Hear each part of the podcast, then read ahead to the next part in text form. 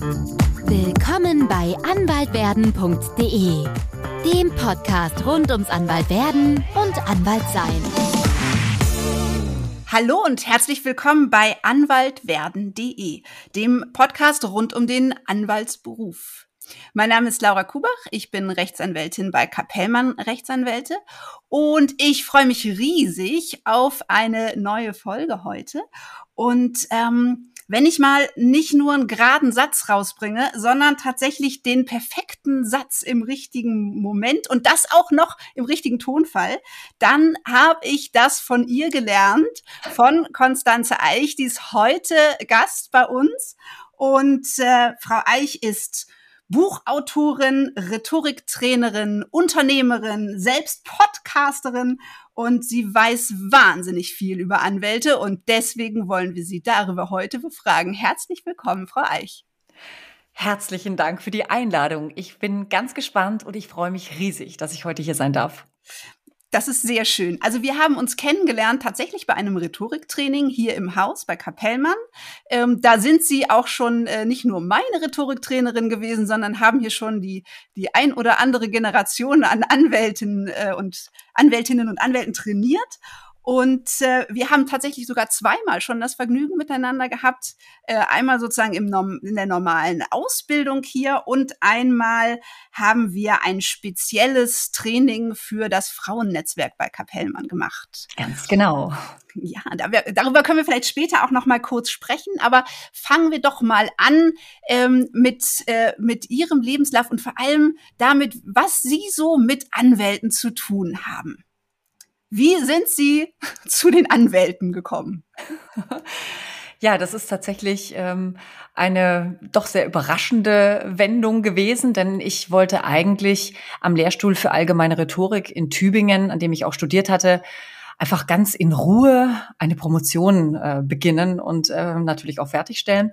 Und während dieser Promotionstätigkeit äh, kam damals mein Doktorvater auf mich zu und äh, sagt, oh, Frau Eich, Sie ähm, haben ja jetzt schon so lange auch äh, hier studiert und waren ja auch schon berufstätig. Ich muss dazu sagen, ich war davor zwei Jahre in den USA und kam sozusagen wieder zurück an den Lehrstuhl. Und dann meinte er, wir haben da eine sehr interessante Anfrage von den Rechtswissenschaften. Die wollen irgendwie ihre Ausbildung äh, so ein bisschen praxisrelevanter machen. Es geht um Schlüsselqualifikationen. Gehen Sie da doch mal hin. Und das habe ich tatsächlich gemacht. Ich bin, äh, habe also die Fakultät gewechselt und habe mich da mal äh, in das Gremium hineinbegeben, die sich um die Schlüsselqualifikationen bemüht haben. Und es war tatsächlich damals eine Revolution. Also wir sprechen gerade über das Jahr 2003 oder 2004. Und in diesem Zusammenhang ähm, ja, durfte ich überlegen, was könnte man denn in die juristische Ausbildung an rhetorischen Themen integrieren? Also wie kann es gelingen, äh, sozusagen Rhetorik auszubilden an den Rechtswissenschaften, damit die so ein bisschen mehr vorbereitet sind auf das, was ja ihre eigentliche Tätigkeit ist, wenn ich das mal so provokativ sagen darf. Und ähm, ja, da war es um mich geschehen. Ich habe dieses Konzept entwickelt. Ich habe das in Tübingen ausgerollt damals. Ähm, wir haben das sogar dann exportiert, denn die Uni Tübingen war damals eine Pilotuni und äh, natürlich war das dann irgendwann in ganz Baden-Württemberg. Und wir können heute mit Stolz sagen, die Schlüsselqualifikationen sind inzwischen ich glaube, fast deutschlandweit examensrelevant geworden. Also das heißt fester Bestandteil auch der Ausbildung, der juristischen Ausbildung. Ja, und, ähm, und sie hatten den Schlüssel dafür. Fantastisch. sagen. Und wenn man einmal irgendwie da angefangen hat, dann war für mich klar, äh, ja, dann gibt's ja dann auch die Anwälte und tatsächlich äh, kam eine Kanzlei damals direkt an der Hochschule auf mich zu und äh, schlug eben damals vor, äh, das dann durchaus auch gleich in die Anwaltschaft zu tragen. Und äh, einmal Anwalt oder Anwälte, immer Anwälte, ne? Und das ist ja jetzt schon 20 Jahre her. Und dann sind Sie also damals in die äh, in eine Kanzlei gekommen und äh, haben dann da für die Kanzlei ähm, ein Programm entwickelt oder oder hatten Sie da eine eigene Idee, äh, wie Sie da rangehen wollten oder wie wie war dieses erste Treffen mit anderen? Ja, dieses erste Treffen war natürlich auch wieder davon geprägt, dass ich damals ähm, junge Unternehmerin äh, war. Also ich hatte dann auch gleich äh, mir überlegt, eben eine Firma zu gründen, die sich genau mit diesen Themen auseinandersetzte. Aber ich muss ganz ehrlich gestehen, so diese ganze Grundausbildung war eigentlich gar nicht so meine, meine Vision, sondern ich hatte natürlich eine ganz konkrete Vision die grandios gescheitert ist natürlich, denn ich hatte damals schon die Idee, Mensch, wenn ich jetzt schon bei den Anwälten bin, dann könnte man doch gleich was für die Frauen tun, sprich ähm, ganz gezielt auch äh, Frauen äh, rhetorische Förderung betreiben, also sprich äh, die Karrieren von Frauen unterstützen und ganz gezielt darauf hinzuwirken, mehr Frauen in die Partnerschaft zu bringen. Aber die Geschichte muss ich natürlich sofort erzählen, weil das auch recht lustig war, denn ja, ich befand mich dann also in so einer Besprechung und dann ging es natürlich um die Frage, so, wie könnte denn so ein Ausbildungsprogramm aussehen? Und natürlich habe ich in dem Zusammenhang auch meine tolle Frauenidee da platziert. Und äh, es saßen so ganz äh, ja, seriöse Anwälte um mich herum, die sich so durch den Bart strichen. Und dann äh, sagten, ja, vielen Dank, das ist eine sehr gute Idee. Aber Frau Eich, ich glaube, jetzt fangen wir erstmal mit unseren Männern an. Und tatsächlich war das so. Ähm, wir sprechen Anfang der, der 2000er Jahre, ähm, waren überwiegend äh, Männer in den, in den Seminaren und äh, ja, das Frauenthema ist dann erst viel später dazu gekommen. Aber es war trotzdem ein toller Einstieg und ich bereue dann natürlich nichts. Im Gegenteil, die Zusammenarbeit hat mir immer wahnsinnig viel Spaß gemacht. Was hat Ihnen besonders viel Spaß gemacht oder was ist sozusagen das, ähm, was Sie am äh, am Anwaltsberuf oder an dem, an dem Anwalts, an dem Typ Anwalt fasziniert? Was macht das aus? Warum sind Sie die ganze Zeit äh, hm. bei uns geblieben? Ich glaube, das hat ganz vielschichtige Gründe. Also der erste Grund ist natürlich erstmal die Sprache.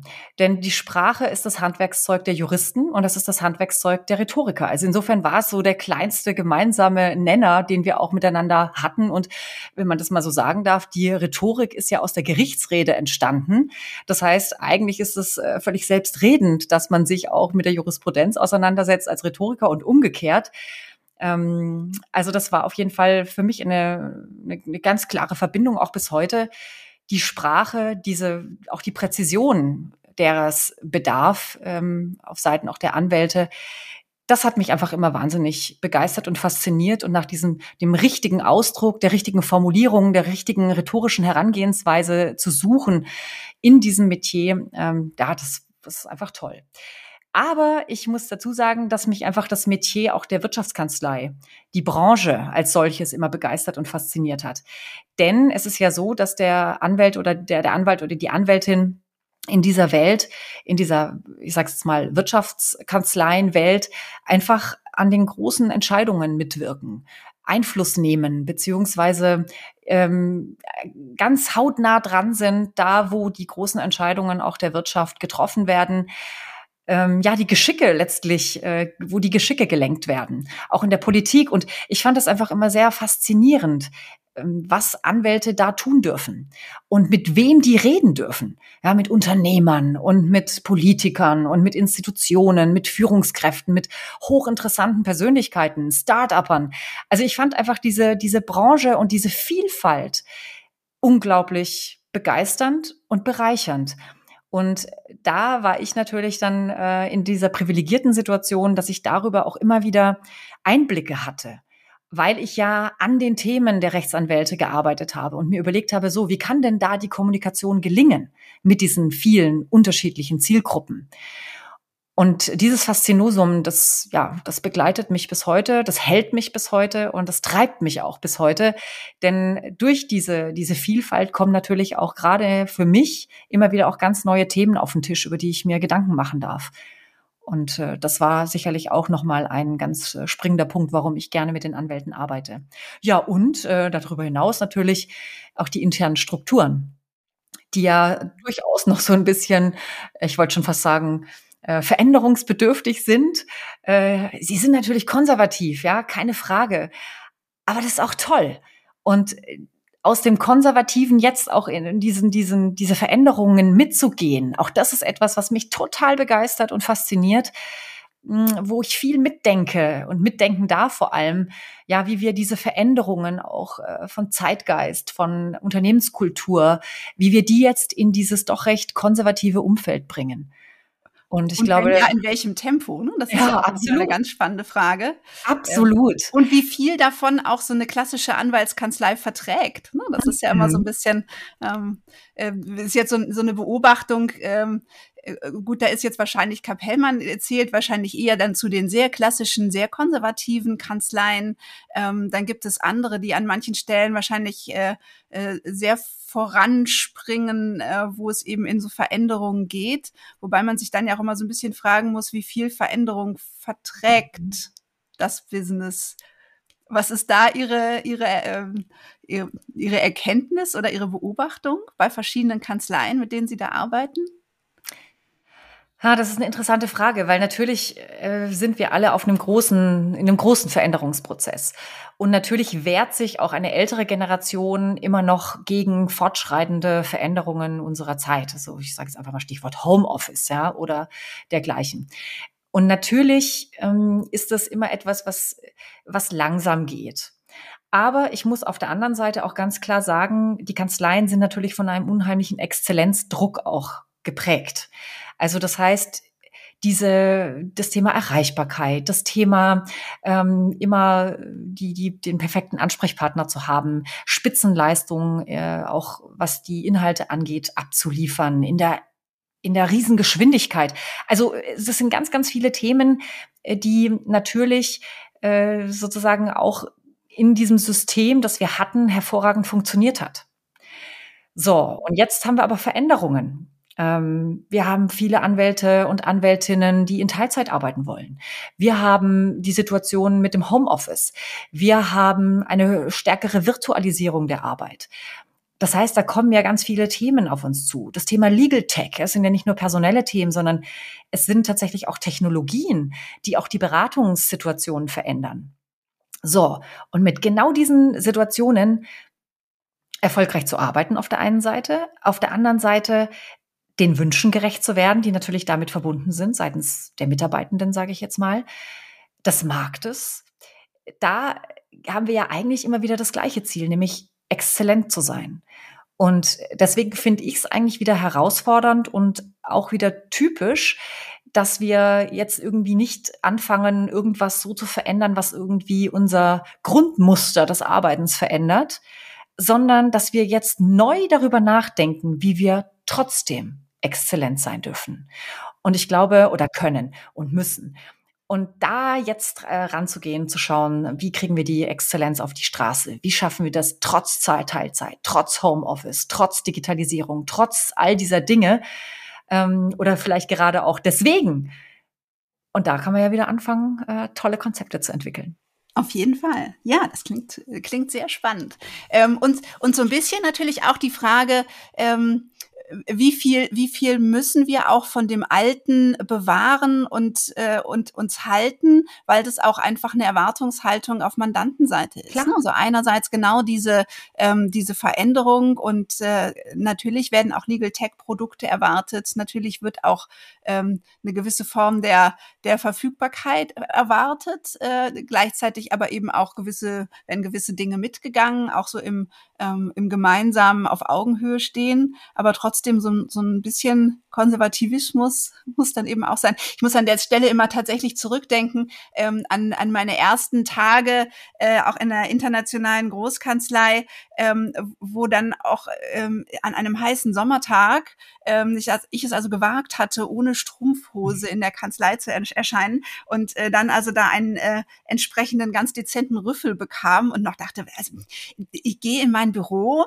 ich treffe mich mit den Kollegen zum Mittagessen, äh, wenn ich einen Mandantentermin habe, äh, ne, dann ist das auch nochmal ein anderes Thema. Ähm, warum eigentlich? Und war dann aber im Nachhinein doch dankbar, dass man da an manchen Stellen einfach auch nochmal so Guidelines bekommt, ähm, die man vielleicht auch gar nicht überall bekommt als, als Anwalt oder als Anwältin. Wie ist da Ihre Beobachtung?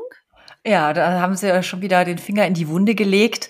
Äh, klar, es gibt so ähm, gewisse Business-Knicke-Regeln, die sicherlich früher noch ganz anders äh, waren als heute. Also ich erinnere mich daran, dass ich damals wirklich ähm, ein ganzes Handbuch überreicht bekommen habe äh, mit den entsprechenden Regularien einer Kanzlei, wie man sich zu kleiden hat, äh, wie man überhaupt, was es, was alles erlaubt ist, die Anzahl von Accessoires zum Beispiel, ja, dass man nicht mehr als fünf Schmuckstücke tragen darf. Und dass selbstverständlich äh, der äh, die Kleidung ähm, irgendwie sich in einem Mausgrau, Zementgrau, Aschgrau bewegen darf. Also ich übertreibe jetzt natürlich ein bisschen, aber ich glaube, das umschreibt relativ gut, was, wie absurd das eigentlich aus der heutigen Perspektive ist, äh, dass wir diese Regeln haben. Aber ich glaube, das hat sich so ein bisschen verflüssigt in der letzten, in den letzten Jahren schon. Also ich spreche jetzt gar nicht irgendwie so ganz unmittelbar, sondern wirklich in den letzten Jahren. Vieles wurde gelockert. Äh, ich glaube, auch ein jüngerer Anwalt darf durchaus mit farbigen Hemden ins, in die Kanzlei kommen. Damals galt ja noch irgendwie, je jünger der Anwalt, desto weißer das Hemd. Das sind also diese Sprüche, mit denen ich auch total sozialisiert war. Ähm, ja, und jetzt ist das schon alles wieder irgendwie lockerer. Aber ich finde, jetzt gerade in unserer heutigen Zeit ist es wird es immer wichtiger, wieder darauf zurückzukommen. Denn Sie haben es gerade völlig zu Recht gesagt. Wir haben eine Erwartungshaltung auf Seiten der Mandantschaft und ähm, wir müssen natürlich auch unsere Stundensätze rechtfertigen. Ja, wir sind allein schon darüber, wie wir sind in der Branche, haben wir, sind wir einem Ruf verpflichtet. Und das heißt beispielsweise, jetzt gerade wenn ich mal auf die Corona-Phase äh, verweisen darf, da haben wir so die Erfahrung gemacht, dass dann plötzlich die Leute alle im Hoodie saßen, ja, und dass es auch total cool war, im Hoodie äh, seine virtuellen Meetings abzuhalten, äh, vor allem weil auch der Mandant im Hoodie da saß. Aber genau da haben wir ein rhetorisches Problem, denn es geht nicht um das Spiegeln von etwas. Und das ist auch etwas, was wir den jungen Kolleginnen und Kollegen wirklich ans Herz legen müssen. Wir spiegeln nicht unsere Mandantschaft, sondern wir repräsentieren eine Branche egal ob der Mandant jetzt im Hoodie sitzt oder nicht, sondern wir repräsentieren etwas und das sich angleichen ähm, an eine Optik, an ein Verhalten, das muss wirklich mit großer Vorsicht betrachtet werden. Und wir müssen natürlich die jungen Kolleginnen und Kollegen auch dahingehend äh, ihre Sinne schärfen. Einfach, dass sie da aufmerksam sind, dass sie ein Gefühl, ein Fingerspitzengefühl haben, was ist hier angemessen, was ist nicht angemessen. Wo muss ich, ähm, ja, wie weit darf ich mich angleichen, einfach um sowas wie Sympathie oder Vertrauen oder äh, Ja, oder überhaupt eine Zugänglichkeit. Ne? Also ich bin ja im genau. IT-Recht äh, tätig und da habe ich halt häufiger ähm, auch Situationen, ähm, wenn ich da sozusagen im dunklen Kostümchen auflaufen würde, mhm. ähm, dann würde ich da eine Barriere schaffen, die würde allen das Arbeiten schwer machen. Ne? Also da würde das sozusagen nicht funktionieren. Ähm, da muss man dann eben da genau auch die, die, ja, muss man es ausloten. Aber eben tatsächlich nicht in einem Spiegeln, sondern im äh, genauen Finden der eigenen Position und Ganz wo genau. bin ich, was will ich da tun, ähm, was brauche ich dafür, was hilft mir, was ist hinderlich. Ja, und wer bin ich auch in Bezug auf denjenigen, mit dem ich spreche? Was braucht der von mir? Und natürlich, äh, ich fand es jetzt interessant, dass Sie sagen, ne, natürlich äh, fährt man nicht mit einem schwarzen Kostümchen auf, weil das ja auch Distanz schafft äh, zu einer bestimmten Zielgruppe. Ich denke jetzt so an irgendwelche IT-Start-up-Unternehmen. Aber man muss eben auch gucken, auch das äh, Trägerhemd oder die Turnschuhe äh, und der Freizeitlook ist halt dann auch nicht angemessen, sondern das ist irgendwas dazwischen. Und genau. das macht es eben jetzt wieder anspruchsvoll, denn woher soll dieses Fingerspitzengefühl genau kommen? Ist es was, was angeboren ist, äh, was man durch seine Erziehung sowieso schon im Gepäck hat, oder ist es etwas, wo wir auch eine gewisse Schulung brauchen, damit die Aufmerksamkeit überhaupt erstmal da ist, ja, auf das, was erwartet wird und man eben nicht in, aus so einer Selbstverständlichkeit und damit auch aus einem Unwissen heraus handelt. Mhm.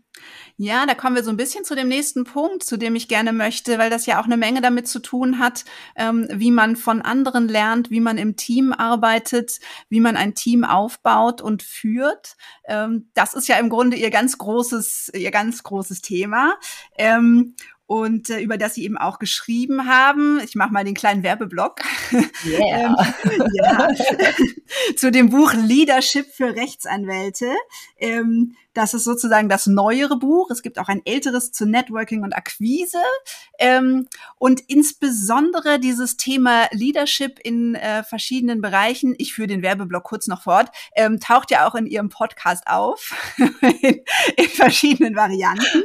Ähm, und ähm, ähm, das war jetzt eben auch so ein bisschen äh, Teil der, äh, des Trainings, was ich bei Ihnen gemacht habe und was wir eben auch mit der, äh, mit der Frauengruppe gemacht haben, ähm, wo es so ein bisschen äh, um dieses Spielfeld der Macht ging, aber eben auch, na, vielleicht steigen wir mal ein mit so einem, ähm, mit dem Thema Feedback und Feedback einfordern, weil das ja auch eine ganze Menge ausmacht ähm, bei der Frage, wie fühlt man sich, wie wohl fühlt man sich in einem Gefüge und eben auch von der anderen Seite heraus, ähm, wie führe ich ähm, ein Team. Mm, wie, wie würden Sie sagen, mm, geht man da tatsächlich ähm, auch mit genau diesen Themen um? Wie gehe ich, trete ich beim Mandanten auf? Fangen wir mal wirklich mit der Kleidung an. Das ist ein ganz einfacher Einstiegspunkt, aber wir können den ja mal als, als Anfang nehmen, um zu schauen, wie man dann da eben auch weiterführen kann. Ja, Führung, na klar. Ähm, Führung heißt ja, dass ich auch anleite und dass ich meine Mitarbeiter ausbilde, dass sie zu Beraterpersönlichkeiten heranreifen.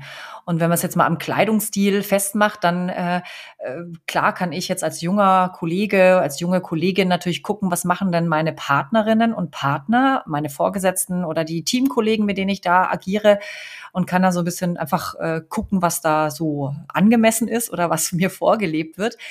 Tja, aber jetzt sitzen wir ja oft im Homeoffice und kriegen es gar nicht so recht mit, was da tatsächlich äh, passiert. Deswegen äh, sehe ich zum Beispiel jetzt eine ganz große Führungsverantwortung bei den Partnerinnen und Partnern, diese Gespräche auch mit den jungen Kollegen zu führen. Also das heißt, sie zu instruieren. Was was, was, äh, was, was ist hier notwendig? Was wird erwartet? Was brauchen wir? Und da sind wir natürlich schon in einer Situation, wo viel Veränderung von den Partnern äh, gefordert wird. Denn das kennen die gar nicht. Leute zu solchen Themen zu instruieren. Äh, da kriegt man vielleicht irgendwann mal eine blöde Bemerkung, wenn irgendwas nicht ganz hasenrein gelaufen ist, wie bei Ihnen, was Sie erzählt haben, ja, dass man irgendwie was vergessen hat im Knicke. Ähm, aber es ist viel mehr als das. Ich muss tatsächlich jetzt in der Führung meine Mitarbeitenden wirklich ausbilden in Bezug auf genau diese Dinge, was es bedeutet, eine Anwaltspersönlichkeit zu sein. Und umgekehrt, Sie haben gerade das Thema auch Feedback einfordern angesprochen. Das wäre sozusagen die, äh, die spiegelverkehrte Überlegung für die jungen Kolleginnen und Kollegen, die jetzt auch in den Kanzleien anfangen, ist es wirklich auch gar nicht so einfach. Die sind so in so einer, in so einer Zwischenzeit, sage ich jetzt mal, wo wir vielleicht noch nicht so äh, flächendeckend dieses Führungsverständnis haben, auch seitens der Partnerinnen und Partner. Und wir versprechen aber auf der anderen Seite das totale hierarchielose Miteinander, so nach dem Motto, oh, wir arbeiten ja so im Team zusammen, wir sind alle ganz nah, wir sind alle ganz eng. Und äh, das wird natürlich auch den, den jungen Kolleginnen und Kollegen, den Berufseinsteigern suggeriert. Naja, und dann finden sie sich dann plötzlich wieder in so einer Situation, die eigentlich alles andere als hierarchielos funktioniert, wo man einen Code, also tatsächlich etwas Ungeschriebenes beachten muss und etwas, was man vielleicht auch gar nicht auf den ersten Blick so richtig identifiziert, weil man sich zu wenig sieht oder weil ähm, ja, weil man auch aus einem falschen Verständnis diesen Job angetreten hat. Ja, und da clashen jetzt natürlich dann zwei Sachen aufeinander. Und Feedback einfordern von Seiten eines Jüngeren wird zum Beispiel auch von der, von der Seite des, der Partner auch gerne so ein bisschen wahrgenommen als, äh, willst du jetzt gelobt werden oder was ist denn, ne, warum brauchst du das Feedback? Ähm, brauchst du die Wertschätzung und die Anerkennung? Oder geht es tatsächlich darum, die Fachlichkeit äh, jetzt mal äh, zu beleuchten? Oder geht es darum, gemeinsam mit dem Mitarbeiter auch mal zu gucken, was ist wichtig, damit wir gute Anwaltspersönlichkeiten werden. So ganz allgemein. Also nicht das, was wir immer tun, sondern das, was jetzt neu ist zu tun. Ein Sprachcode äh, zu etablieren, ja, zum Beispiel. Ähm, dass man dass man äh, Hierarchien berücksichtigt, die einfach da sind. Und auch wenn, wenn man das Gefühl hat, weil wir uns duzen, weil wir irgendwie äh, sehr teamorientiert vielleicht auch aufgestellt sind, dass trotzdem sowas wie Hierarchien bestehen und dass sie nicht nur im Team bestehen, sondern dass die auch in der Organisation bestehen, in der ich tätig bin. Aber je besser ich das begreife, desto leichter fällt es mir natürlich auch draußen, sprich in der Kommunikation mit dem Mandanten, diese Hierarchien zu, zu, zu bespielen und mich da einfach mit einer großen Sicherheit zu bewegen. Also das heißt, es gibt sowas wie Machtgefälle oder ich sage jetzt mal ein Spielfeld, auf dem es verschiedene Machtpositionen gibt, die wir ganz unterschiedlich ausfüllen und ganz unterschiedlich ähm, bespielen müssen. Und dieses Verständnis dafür zu schaffen, bei den jungen Kollegen, aber eben auch ähm, das von oben her, in Anführungszeichen von oben, auszufüllen, richtig, in Form von Führungsverhalten, also dass ich wirklich meine Leute führe und nicht einfach nur vorangehe und sage, guckt mal, wie ich so mache und das ist das Maß der Dinge und ähm, wenn ihr mich beobachtet, dann werdet ihr schon wissen, wie es geht. Ja, so glaube ich, können wir nicht mehr arbeiten. Also sagen Sie im Grunde, ähm, wenn eine Kanzlei darüber spricht, dass sie keine Hierarchien hat oder flache Hierarchien, dann äh, ist das eigentlich ein Etikettenschwindel und ein Versuch. man, man duzt sich gegenseitig und äh, hat eine partnerschaftliche, freundschaftliche Ebene. Ähm, das macht es aber im Grunde viel schwieriger für jemanden, der neu da reinkommt, zu erspüren, dass da eigentlich tatsächlich eben doch Hierarchien sind. Man spricht nur nicht drüber, aber sie sind da und man muss sie trotzdem berücksichtigen. Ja, ich glaube, das würde ich jetzt mit ganz großer äh, Klarheit und Eindeutigkeit bejahen. Ähm, das ist natürlich, hört sich irgendwie äh, so ein bisschen provokativ an. So, und es sind sicherlich viele Anwälte, die sich jetzt ganz furchtbar auch zur Wehr setzen und sagen, nein, bei uns ist das anders und wir sind wirklich auf Augenhöhe und das äh, ist eine sehr, sehr kooperative Kommunikation. Und dann hake ich natürlich gern ein und sage, kooperativ heißt äh, ja nicht, ähm, dass es kein Machtgefälle geben muss. Also ich kann trotz einer Machtstruktur kooperativ sein. Aber ähm, ich vielleicht muss man es einfach mal an einem Beispiel festmachen, weil mir fall, fällt natürlich auf, wo sind denn die Konflikte zum Beispiel in den in den Kanzleien oder in den Teams oder wie wie entstehen Karrieren? Wo sind vielleicht auch die Karrierebreaker, wenn ich es mal so sagen darf? Und es ist echt auffällig zu sagen, oder erstmal zu beobachten, dass das immer Befindlichkeitsstörungen und äh, Ressentiments, sage ich es mal im weitesten Sinne, in Bezug auf dieses, dieses Machtgefüge äh, oder auch resultierend aus dem Machtgefüge sind. Ein Beispiel, ähm, ich wurde mal Zeugin einer Situation, da hat ein, ein Partner äh, eine E-Mail bekommen von einer jüngeren äh, Associate, Berufseinsteigerin vielleicht sogar, und hat sich da fürchterlich dann geärgert. Und natürlich habe ich dann in der Situation, weil ich da zufälligerweise eben vor Ort war, gefragt, ja, worüber ärgern Sie sich denn? Und dann äh, gab es die Aussage, ja, ähm, die Mitarbeiterin schreibt einen Satz wie, Hallo Peter, Komma, äh, bitte sei so gut und schick mir doch mal X und Y.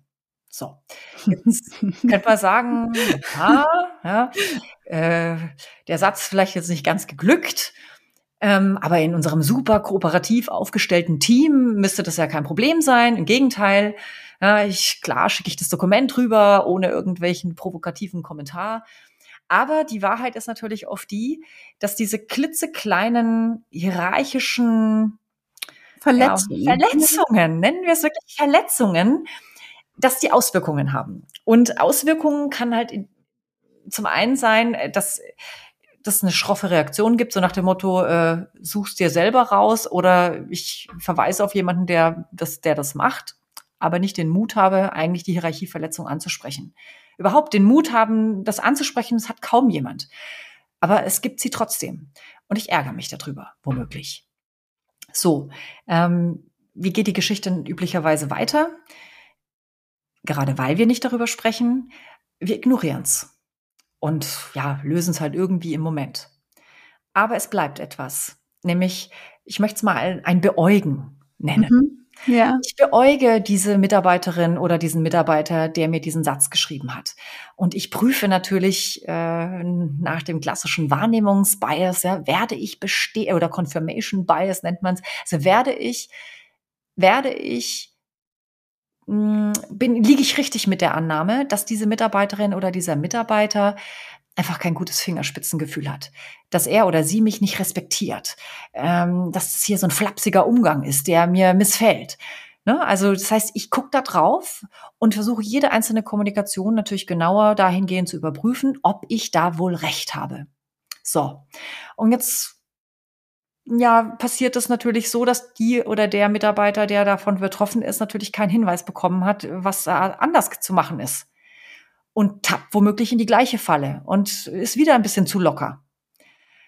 Naja, und jetzt können wir uns beide und alle anderen Hörer da draußen, können wir uns ausrechnen, wie die Geschichte weitergeht der oder die wird halt nichts in dem Team. Weil solche Personen, Anführungszeichen, die werden dann nicht explizit gefördert oder da sind irgendwie, da gibt's einfach Ressentiments oder irgendwelche Nichtachtungen. Und wenn es nur Kleinigkeiten sind, nach dem Motto, ja, ich kümmere mich halt nicht so um die oder um den. Und genau das ist das Problem. Das heißt, wir müssen mit einer ganz großen Aufmerksamkeit auf diese klitzekleinen Dinge in unserem Gefüge achten.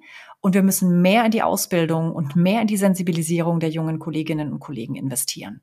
Einfach, damit klar ist, was ist das für ein Terrain, was ist auch für eine Kultur, was ist das für, was ist das für ein Wertekanon, nenne ich ihn jetzt einfach mal, mhm. den wir da zu bespielen und zu bedienen haben und mit dem wir uns alle auch identifizieren, der uns ausmacht und der auch ein, ein gutes Miteinander und damit eben auch kooperatives äh, Verhalten erst ermöglicht. Also im Grunde so eine kleine, ja, so eine Business-Knigge-Schulung, ähm, die äh, sinnvollerweise jeder im Berufsstaat in einer Anwaltskanzlei zumindest mal irgendwie mitbekommen haben sollte. Ja, klar. Oder am besten, im besten Fall jemanden hat, der äh, die entscheidenden Hinweise im entscheidenden Moment gibt. Richtig. Und äh, vielleicht, um das noch zu ergänzen, weil wir, wir uns jetzt vielleicht auch die Frage stellen, ja, wie sage ich das denn dann den Mitarbeiter? Ich kann jetzt nicht hingehen und sagen, äh, ich habe mich über deinen Ton geärgert, äh, du hast meine Hierarchie verletzt. Das äh, so funktioniert es natürlich nicht, sondern jetzt geht es darum, rhetorische Strategien sich zu überlegen, wie sage ich es dem Mitarbeiter, damit derjenige, der sozusagen dieses, dieses, das, der Empfänger ist, dass der genau versteht, um was es geht, dass er aber subversiv im Grunde auch dieses hierarchische, diese hierarchische Welt, in der wir uns nahe, nach wie vor bewegen, dass er sie begreift und auch vielleicht dann in der Kommunikation mit mir das äh, besser umsetzen kann. Und Jetzt sind wir gespannt. Da kann ich mich eigentlich auf genau das konzentrieren, auf was es, um was es immer geht. Nämlich um unsere Mandanten. Denn wir duzen uns ja auch mit den Mandanten gelegentlich. Ja, es gibt so viele, so viele Teams, ähm, die in, in, ja, ich sag gerade in der Startup-Branche, ich glaube, in Sie wäre da geradezu äh, ein Affront, wollte ich schon fast sagen. Ja, ja, ja. Aber das ist, es, es, es zieht ja ein, das Du zieht ein. Und da kann ich doch wunderbar auch als Partnerin oder als Partner einfach den Hinweis geben, Mensch, äh, lieber Mitarbeiter, es ist ähm, ähm, ist es wahnsinnig wichtig, dass wir ein ganz großes Fingerspitzengefühl ähm, in unserer Kommunikation haben, gerade was auch Hierarchien angeht. Mir fällt auf, dass du gerne die, Ver die, die Formulierung X, also in dem Fall jetzt äh, bitte sei so gut und schick mir mal oder äh, dergleichen verwendest. Und da kann man sehr, sehr gut differenzieren, weil hier es gibt eine gewisse Augenhöhe und es gibt natürlich ähm, das äh, ja das etwas formellere und da eben präzise zu sein und da sind wir jetzt wieder bei den Anwälten, die das ja vorzüglich können. Es gibt keine andere Spezies, sage ich jetzt mal, die sich so sehr mit Sprache auseinandersetzen muss und es auch tut, wie die Juristen. Und deswegen bin ich mir sehr, sehr sicher, wenn man da äh, in die Richtung einfach nur ein bisschen diese ganzen anderen soften Themen einspielt und es verknüpft mit den eigentlichen Kompetenzen, die ein Jurist oder eine Juristin mitbringen, dann kriegen wir diese Exzellenz hin, dann kriegen wir ähm, trotz äh, dieser großen Veränderungen mit, äh, wir duzen uns, wir sind äh, ganz nah, wir arbeiten äh, hierarchieübergreifend und so weiter, ähm, ne, dass wir, dass wir das wunderbar und elegant hinbekommen, ohne dass wir riskieren, dass die Hierarchien permanent verletzt werden, damit irgendwelche Beschädigungen in der zwischenmenschlichen Beziehung resultieren und am Ende womöglich die Leute frustriert ja, in eine andere Profession wechseln und uns, uns die Großkanzleienwelt verlassen. Und das wäre sehr schade, weil wir brauchen die nämlich alle. Genau. ähm, wenn man denn jetzt überlegt, ähm, also die, die Anwälte als Präzisionsrhetoriker gefallen mir ganz gut.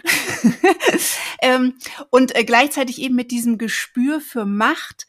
Ähm, ich stelle mir jetzt mal vor, Sie sitzen in einer Gruppe von Berufsanfängern und äh, sind also von äh, Anwaltstypen umgeben und haben ja schon direkt so einen so einen Blick dafür, äh, wer an welcher Stelle wo wie agiert. Ähm, auch wenn man jetzt mal so in Richtung ähm, Machtgefüge, Gespür für Machtgefüge geht. Ähm, würden Sie sagen, wenn Sie in so eine Gruppe kommen, Sie können nach einer halben Stunde, wenn Sie die ein bisschen kennengelernt haben, schon sagen, wer mal in einer größeren Kanzlei Partner wird und wer nicht? Oh, das ist eine ganz schwierige Frage. Ich glaube, ich würde sie erstmal mit Nein beantworten. Und ähm, das hat auch wieder was mit Ausbildung zu tun. Denn wenn wir jetzt mal die Vergangenheit sich anguckt ähm, und die Gruppen und die Zusammensetzung von Teams äh, sich anguckt, dann haben wir ja das Phänomen, dass dass 50 äh, Prozent der Berufseinsteiger Frauen sind zum Beispiel und dass witzigerweise nach äh, einer gewissen Zeit sich das gravierend dezimiert hat. Und ähm, allein schon deswegen kann man sagen, ja, wahrscheinlich äh, werden es nicht so sehr die Frauen dann in der Partnerschaft sein, sondern vielleicht eher die männlichen Kollegen. Hm? Das könnte so eine, so eine Annahme sein. Aber ich glaube, wir dürfen uns nicht mehr täuschen lassen von solchen Dingen. Im Gegenteil, und da sind wir jetzt wieder beim Thema Führung und auch bei dem, was wir als Kulturwandel verstehen.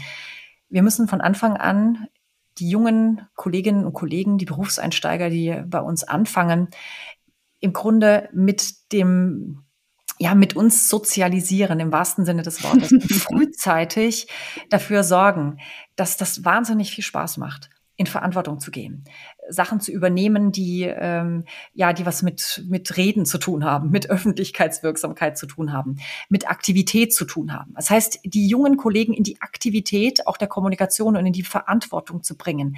Das sind eigentlich ähm, die Momente, die interessant werden. Und jetzt könnte man natürlich sagen, ja, da gibt's jetzt wieder welche, die sind nicht so wild darauf, permanent irgendwie sich ins Rampenlicht zu stellen, äh, sondern die sind froh, wenn sie an ihrem Rechner im Homeoffice endlich mal was arbeiten dürfen und sich mal konzentrieren dürfen. Ja, das ist, ich glaube, das ist ganz klar. Und dann wird natürlich der Blick von außen immer sagen, hm, da gibt's eher die Leute, die sind so die Spezialisten und gibt's vielleicht andere, die kommunikativer sind und deswegen auch eher so den Drang haben, sich vorne hinzustellen.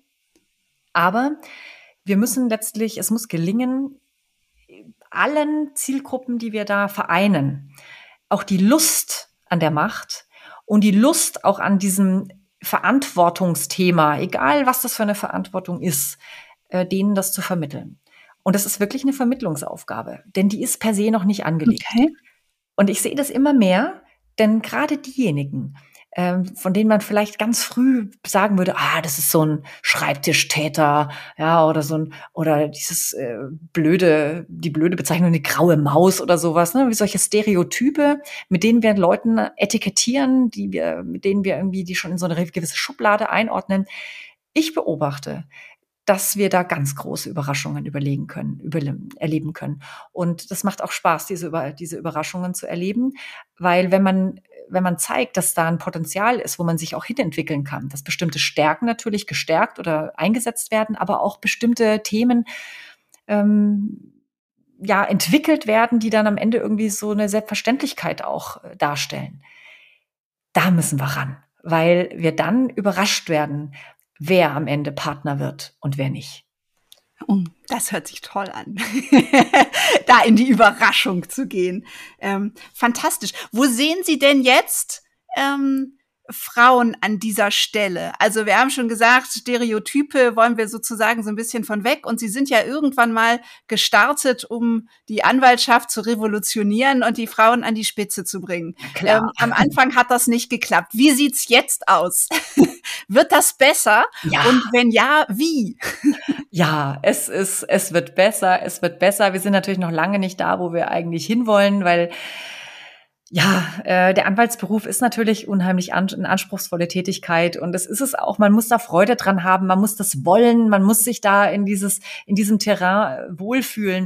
Und ich habe ja gerade schon gesagt, wir können da ganz viel tun, äh, damit sich mehr Leute da drin auch wohlfühlen und vor allem auch länger wohlfühlen und sich vielleicht auch unter neuen Bedingungen darin wohlfühlen. Und da sind wir jetzt natürlich rund auch um das Thema Familie und Beruf. Und da sind natürlich die Frauen einfach noch mal stärker gefragt. Und es ist einfach so, das hat sich auch noch nicht prozentual so gut verändert, dass man sagt, ähm, ja, da gibt's andere Rollenverteilungen. Aber wir haben eine ganz tolle Entwicklung, nämlich äh, es gibt viele Frauen, die bereit sind, weiterhin auch in der Wirtschaftskanzlei tätig zu sein und da auch ihre, ihr Zuhause finden, aber eben unter der Bedingung, dass das mit der Familie vereinbar ist, zum Beispiel. Oder wir reden jetzt immer über die Familie. Ich glaube, ähm, wenn wir auch ähm, männliche Kollegen und weibliche Kolleginnen sozusagen da mal über einen Kamm scheren, das muss ja nicht immer nur die Familie sein. Ähm, wir haben einen Trend, einen ganz klaren, der auch zu einer Vier-Tage-Woche zum Beispiel geht oder einer 80-Prozent-Tätigkeit. Also das heißt, wir haben gerade Entwicklungen, die darauf hinauslaufen, dass wir einfach mit bestimmten Angeboten natürlich da um die Ecke kommen müssen. Und das verändert jetzt die Landschaft. Und das verändert natürlich auch, dass wir mehr Frauen in dieser Landschaft sehen. Und das ist gut so. Aber äh, wir haben ja gerade das Thema Leadership auch gehabt, ne? also Frauen in Führung oder in die Führungsverantwortung, in die Partnerschaft zu bringen. Ich denke, da haben wir noch einen weiten Weg. Denn da können wir eben auch ansetzen, frühzeitig einfach die Lust auf diese Verantwortung zu nähren oder sie überhaupt erstmal zugrunde zu legen und sie auch sukzessive über die Karriere hinweg auch auszubilden und zu fördern. Und da setze ich ganz ehrlich nach wie vor auch auf die Frauenförderung. Also, dass man wirklich darauf schaut, dass man das äh, begleitet und zwar permanent.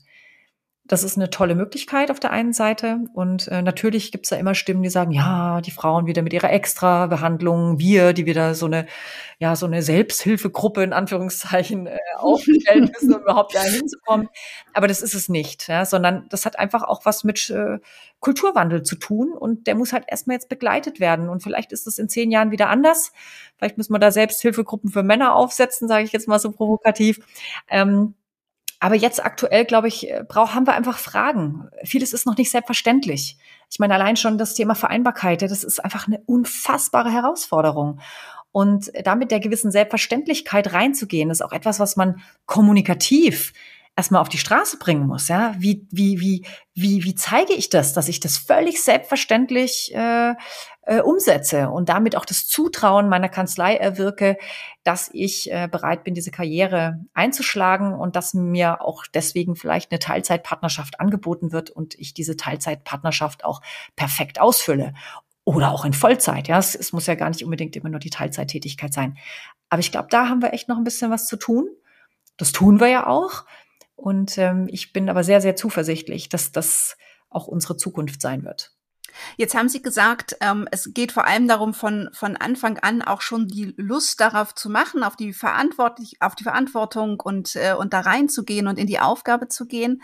Ähm, was ist denn sozusagen neben der Lust noch die nächste große Baustelle? Oder, oder was, sind, was sind jetzt sozusagen auch die, die Defizite, die Sie sehen ähm, bei den Frauen, die Sie begleiten? Oder eben die dann, ähm, die den Schritt gehen oder die den Schritt abbrechen? Es ist natürlich jetzt ein Kommunikationsthema, denn äh, ich schaue mir immer sehr genau die Sprache auch an, mit der gesprochen wird. Und natürlich kann man sagen, dass ab einer gewissen, ich sage mal, Senioritätsstufe natürlich der Alpha-Mann oder derjenige, der als, äh, der, also männlich, die gewisse Alpha-Kommunikation beherrscht, dass er einfach, dass es da mehr davon gibt als jetzt äh, auf der auf der Frauenseite. Und das, was mir am häufigsten wirklich begegnet, ist einfach eine, vielleicht ist es wirklich, ich wehre mich immer so ein bisschen dazu sagen, es ist so typisch Frau oder es ist typisch etwas, was uns in der weiblichen Kommunikation begegnet. Aber man muss es vielleicht wirklich einfach so sagen, denn die Mehrzahl oder die, ein Großteil funktioniert einfach so wir haben einfach eine etwas mehr von Zweifeln geprägte Kommunikation. Wir haben eine Kommunikation, die sich eher an der Vergangenheit und an dem, was man geleistet hat, was man im Gepäck hat, was man an Kompetenzen sozusagen mitbringt äh, in der Kommunikation. Und wenn wir das jetzt mal mit, mit den Männern vergleichen, dann ist das immer eine eher zukunftsorientierte, also sprich, was man in Zukunft machen möchte, orientierte Kommunikation und eben ein klasse, äh, ein ganz klassisches, ich kann das schon und ich mache das und ich will das, äh, also eine, einfach eine, eine klarere Sprache. Und das finde ich eine, eine, eine Sache, die mir zumindest bei der Begleitung von Business Cases immer wieder so ins Auge sticht. Ein Business Case einer Frau ist immer eher darauf äh, bezogen, was, was habe ich? Womit arbeite ich jetzt? Äh, während tatsächlich so dieses äh, männliche Prinzip ist, ähm, da gibt's ein Riesenpotenzial, da will ich angreifen, da können wir noch Millionen abräumen, so ungefähr, ja, und äh, sozusagen sich auf die, auf die, auf die Zukunft konzentriert, auf die Zukunft bezieht. Und das ist wirklich auffällig, ja. Das ist in der Sprache verankert. Ein bisschen die Zurückhaltung Spannend, der Frauen ja. und das Übertreiben, wollte ich schon fast sagen, oder die überdurchschnittliche Selbstsicherheit auf Seiten auch der männlichen Kollegen. Ähm, wir sind natürlich jetzt stark im Stereotyp, deswegen können wir uns auch mal wieder so ein bisschen äh, auf die Mitte zubewegen. Ich glaube einfach, ähm, wenn wir da gucken, woran wir noch arbeiten müssen, also dieses Zutrauen zu schaffen, ist, glaube ich, das eine, die Kommunikation zu schärfen, ähm, mit einer großen Selbstverständlichkeit Alpha-Kommunikation zu lernen, sie zu sprechen und sich damit auch nicht schlecht zu fühlen. Ich glaube, das ist etwas, was wir, was wir in Richtung Frauenkommunikation da ganz klar auch artikulieren können kein schlechtes Gewissen zu sagen, äh, zu haben, wenn man sagt, ich will. Ähm, ne? Auch in der Mitarbeiterführung kein schlechtes Gewissen zu haben, wenn man einfach Klartext spricht, statt äh, es wäre schön, wenn du vielleicht gegebenenfalls, wenn dir es nichts ausmacht, aber wirklich nur was ausmacht, dahin einfach eine Sensibilität, aber einfach auch eine Sprachgewohnheit zu entwickeln. Ich glaube, das ist, das ist so der Schritt, ähm, wo, wo wir dran sind und äh, wo wir weiter nachdenken. Aber, und äh, das ist vielleicht die dritte Sache, die ich auch ganz wichtig finde, auch neue Möglichkeiten zu finden. Also gerade wenn ich jetzt über Frauen in Führung nachdenke, dann äh, ist es ja auffällig, dass Frauen tatsächlich auch einen ganz anderen Führungsstil pflegen oder zumindest äh, dass es in vielen Teams ähm, tolle weibliche Führungskräfte gibt, die es einfach ein bisschen anders machen, die auf andere Dinge Wert legen und die damit aber auch echt Erfolg haben. Und was nicht heißt übrigens, dass es äh, in unserer Kanzleienwelt nicht weibliche Führungskräfte geben, die sich nach Vorbild ihrer jeweiligen Partner ähm, da auch anders verwirklichen. Ne? Also wir haben alles und es gibt alles und das ist ja auch das Tolle, es gibt eine unfassbare Vielfalt auch auf diesem Terrain aber wir haben eben die Gestaltungsmacht. Und da auch zu zeigen, wie kann ich denn auch gestalten im Rahmen der Möglichkeiten, die mir gegeben werden oder die ich in meiner Rolle habe, mit den Möglichkeiten, die ich habe als Frau, äh, zu wirken und zu sprechen und die Dinge nach vorne zu, zu bewegen und zu entwickeln. Alles natürlich immer unter dem Grundgedanken der Exzellenz, ähm, der Leistung, also der Motivsysteme, die einfach in einer Alpha- und Hierarchie dominierten Welt vorherrschen. Aber das ist etwas, was man rhetorisch wunderbar denken kann und am Ende dann eben auch in die Kommunikation übertragen. Und das äh, finde ich sehr ermutigend. Auf jeden Fall. Und äh, wenn wir jetzt noch mal die andere Seite sehen, ähm, was würden Sie sagen oder wenn Sie Kanzleien beraten, ähm, was kann jetzt eine Kanzlei tun, die jetzt wirklich sagt, wir haben hier so ein bisschen den Blick drauf, wir wollen mehr äh, Frauen in die Partnerschaft, wir wollen hier eine Förderung irgendwie in Gang bringen. Ähm, ähm, was vielleicht an mancher Stelle hilft, aber jetzt sicherlich nicht das äh, prämierte Superkonzept ist, es äh, eine ähm, Kanzlei Frauenfußballmannschaft aufzustellen. ähm, wie, was, was empfehlen Sie? Oder, oder wie, wie kriegt man sozusagen den, den Startpunkt gesetzt, um als Kanzlei da auch in so eine, in so einen Veränderungsprozess zu gehen oder so Dinge anzugehen? Äh, und gleichzeitig eben zu sagen, ähm, wir haben hier eine, eine Alpha-Kultur, das hat wahnsinnig gut funktioniert, das lieben die Mandanten an uns, ähm, das ist hier unser, unser Konzept und äh, hm, mit dem, was Sie gerade gesagt haben, geht das an manchen Stellen vielleicht nicht so irgendwie einher. Äh, weiblicher Führungsstil, hm, wissen wir auch nicht so richtig, passt vielleicht nicht. Äh, haben wir da einen Platz für? Ha, sollten wir haben, aber wissen wir noch nicht so richtig. Ähm, wie geht man das als Kanzlei an? Ja, also die Fußballmannschaft finde ich schon mal eine tolle Idee. Äh, nein, also wenn man, natürlich gibt's ganz viel. Also die Frauenförderung ist mal das eine, sprich, äh, dass man natürlich denen was anbietet, ähm, sie in der Weiterbildung ähm, einfach auch mit ihren spezifischen Themen zu versorgen. Das ist mal das eine. Aber ich glaube, das ganz Pragmatische ist, Frauen in bestimmte Verantwortlichkeiten bringen. Punkt. Also das heißt, äh, die, die Landschaft verändert sich dann, wenn wir die Leute in die Verantwortung bringen da wo wir sie haben wollen. Und es gibt so viele Möglichkeiten, Verantwortlichkeiten zu schaffen und äh, sozusagen das zu kultivieren, dass diese Verantwortlichkeit Frauen und Männern gleichermaßen auch obliegt. Und es kann schon ganz früh losgehen. Ne? Also wir haben Referendare im Haus, äh, wo wir uns äh, drum kümmern können. Es gibt Verantwortlichkeiten in Bezug auf Knowledge. Es gibt äh, kleinere Teams, ähm, die vielleicht geführt werden können, wo einfach die Verantwortlichkeit explizit übertragen wird.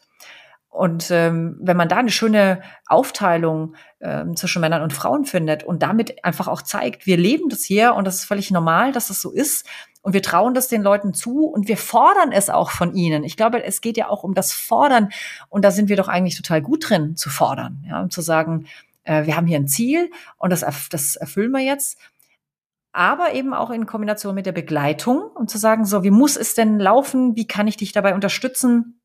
Wie, äh, was gibt es vielleicht auch für, ähm, für eine Begleitung, Feedback auch seitens der, der entsprechenden, ich sage jetzt mal Sparing-Partner, das kann der Partner sein, das können, äh, die kann die Personalabteilung sein, das können externe Coaches sein. Also da gibt es ja unheimlich viele Möglichkeiten oder auch interne Mentoring-Systeme, die man bedienen kann die aber ganz genau immer auf das gleiche Konto einzahlen.